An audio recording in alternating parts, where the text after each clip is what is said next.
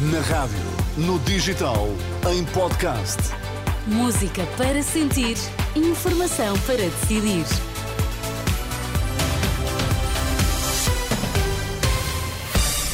Notícias na Renascença, para já os títulos em destaque, Miguel. A auditoria afirma que foi o próprio secretário de Estado da Saúde, Lacerda Salles, quem pediu a marcação da consulta para as gêmeas luso-brasileiras. Uma informação que a Renascença está em condições de confirmar. Chumbos do Presidente da República às alterações aos estatutos das ordens profissionais estão a condicionar a entrega de fundos europeus, afirma António Costa. As notícias no T3 com Miguel Coelho. Foi mesmo o secretário de Estado da Saúde, António Lacerda Salles, quem pediu a primeira consulta para as gêmeas luso-brasileiras, que foram tratadas no Hospital de Santa Maria. No relatório final da auditoria, pedida pelo Centro Hospitalar Universitário de Lisboa Norte, e a que a Renascença eh, teve acesso, as gêmeas foram referenciadas ao hospital pelo secretário de Estado da Saúde da altura. O documento não refere o dia em que o pedido da primeira consulta foi efetuado, mas cita o registro clínico para concluir que a consulta foi de facto pedida por Lacerda Salles. Já na manhã de hoje eh, tinha sido avançado no Parlamento, por parte da Presidente do Centro Hospitalar Universitário de Lisboa Norte, a que pertence o Santa Maria, que uh, o pedido de consulta não cumpria a legislação. Para a primeira consulta da especialidade de neuropediatria de dois doentes que foram referenciados ao Departamento de Pediatria pela Secretaria de Estado da Saúde, segundo registro em dossiê clínico, como consulta marcada via telefone, não tendo sido cumprido o disposto na portaria número 147/2017, artigo 8 o pedido de consulta para gêmeas eh, luso-brasileiras por parte da Secretaria de Estado eh, da Saúde violou a lei de acordo com a auditoria citada por Ana Paula Martins, a presidente do Centro Hospitalar Lisboa Norte. Confrontada com esta afirmação, a ex-ministra da Saúde, Marta Temido, ministra na altura em que ocorreu o caso das gêmeas, recusou esta tarde no Parlamento falar sobre o assunto. Ouvi a menção que a senhora presidente do Conselho de Administração do Hospital, Centro Hospitalar Universitário Lisboa Norte, hoje fez sobre esse tema. Não conheço o relatório. Não posso pronunciar-me pelo meu secretário de Estado, nem por nenhum outro envolvido. Cada um terá certamente o seu momento.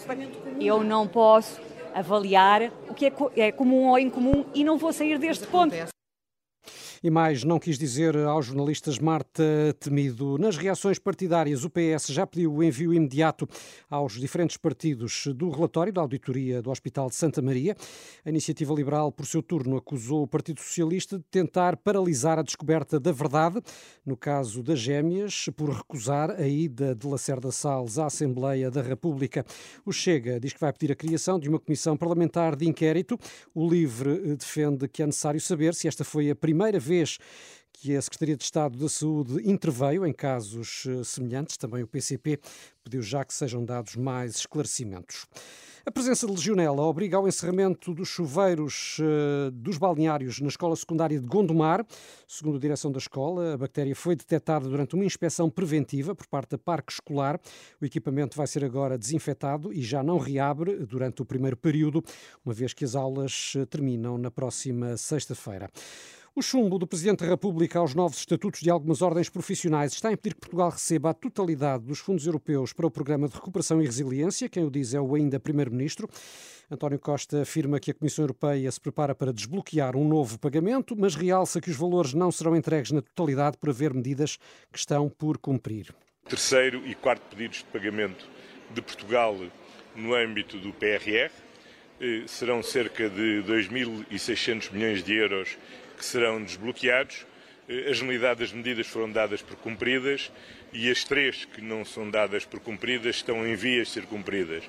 Uma tem a ver com a importantíssima reforma das ordens profissionais. Como é sabido, o Presidente da República vetou alguns desses diplomas, já promulgou cerca de 14, eh, algumas que estão vetadas. A Assembleia da República já agendou eh, o debate sobre o veto e espero que confirme esses diplomas e isso permitirá nos próximos meses desbloquear a parte da verba que não será paga por não termos ainda concluído essa reforma.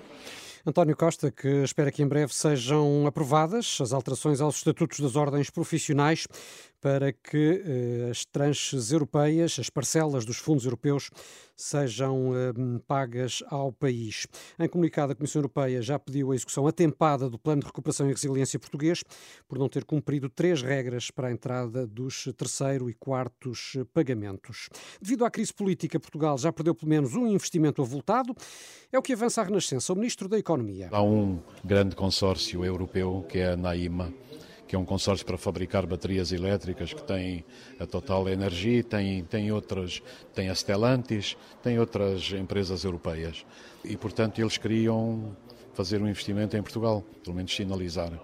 E, portanto, a reunião estava marcada para esta semana, eles marcaram a reunião e dizem que agora, face a esta conjunção política que existe, vão fazer o um investimento ou na, na Alemanha, ou na Espanha, ou em França. Pode estar a perder em quanto? Nesse investimento só? Eles não tinham sinalizado, mas seria um investimento significativo.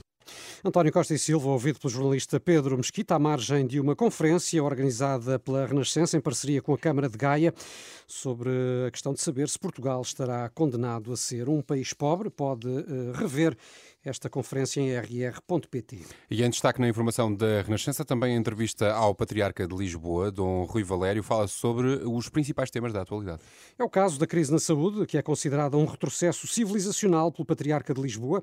Nesta entrevista à Renascença, Dom Rui Valério recorda o exemplo das maternidades, lamentando que as pessoas tenham deixado de estar no centro das políticas. Aquilo que me preocupa, de facto, além deste andar para trás, é o retrocesso civilizacional eu não desligo estes fenómenos daquilo que se passa um pouco pelo mundo além, onde o ser humano, uma vez mais, deixou de ser, aparentemente, aparentemente, deixou de ser esse valor supremo, essa prioridade inegociável. Como eu agora, quando vinha para cá, eu vinha ouvir o noticiário, mais uma maternidade que está a fechar, que não atende aquilo. Eu incluo isto dentro de um contexto mais amplo, que é esse exatamente, da relativização do valor supremo que o ser humano, em qualquer circunstância, em todos os momentos e lugares, deve ter e a ele deve ser reconhecido. Patriarca de Lisboa, numa entrevista às jornalistas Ângela Roque e Aura Miguel, para ler e ouvir na íntegra no portal da Renascença, em que o Patriarca aborda também a questão dos abusos na Igreja, reafirma tolerância zero e garante disponibilidade total para continuar a encontrar-se com as vítimas que lhe peçam ajuda. Sobre indemnizações, diz que mais do que ser uniformizado em todas as dioceses, deve ser garantido para todos os que foram alvo de abuso, dentro ou fora da Igreja, o acesso a indemnizações, porque não pode haver, segundo diz, vítimas de primeira e de segunda. O acordo para reduzir o uso dos combustíveis fósseis significa um momento de viragem para a Presidente da Comissão Europeia. Horas depois de terminada a COP28 no Dubai, Ursula von der Leyen considera que há motivos para celebrar e que o compromisso agora assumido é o início de uma nova era. O acordo da COP28 prevê redução gradual dos combustíveis fósseis de forma a alcançar a neutralidade carbónica até 2050.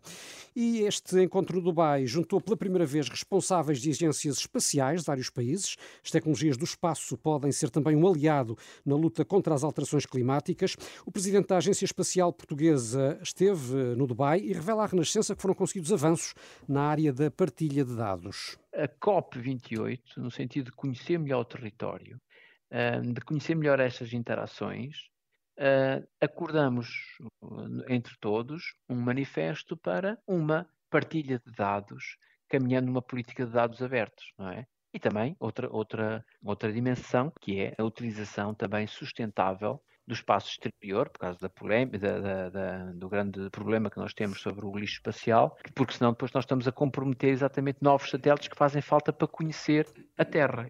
O Presidente da Agência Espacial eh, Portuguesa, convidado da edição desta semana do podcast Compromisso Verde, da jornalista Cristina Nascimento, é uma parceria Renascença-Euronet que está já disponível a partir desta hora, quer no site da Renascença, quer, Renato, nas principais plataformas de podcast. É isso mesmo. Toda a informação da Renascença está sempre na nossa aplicação e em rr.pt, tempo e trânsito para conferir já a seguir.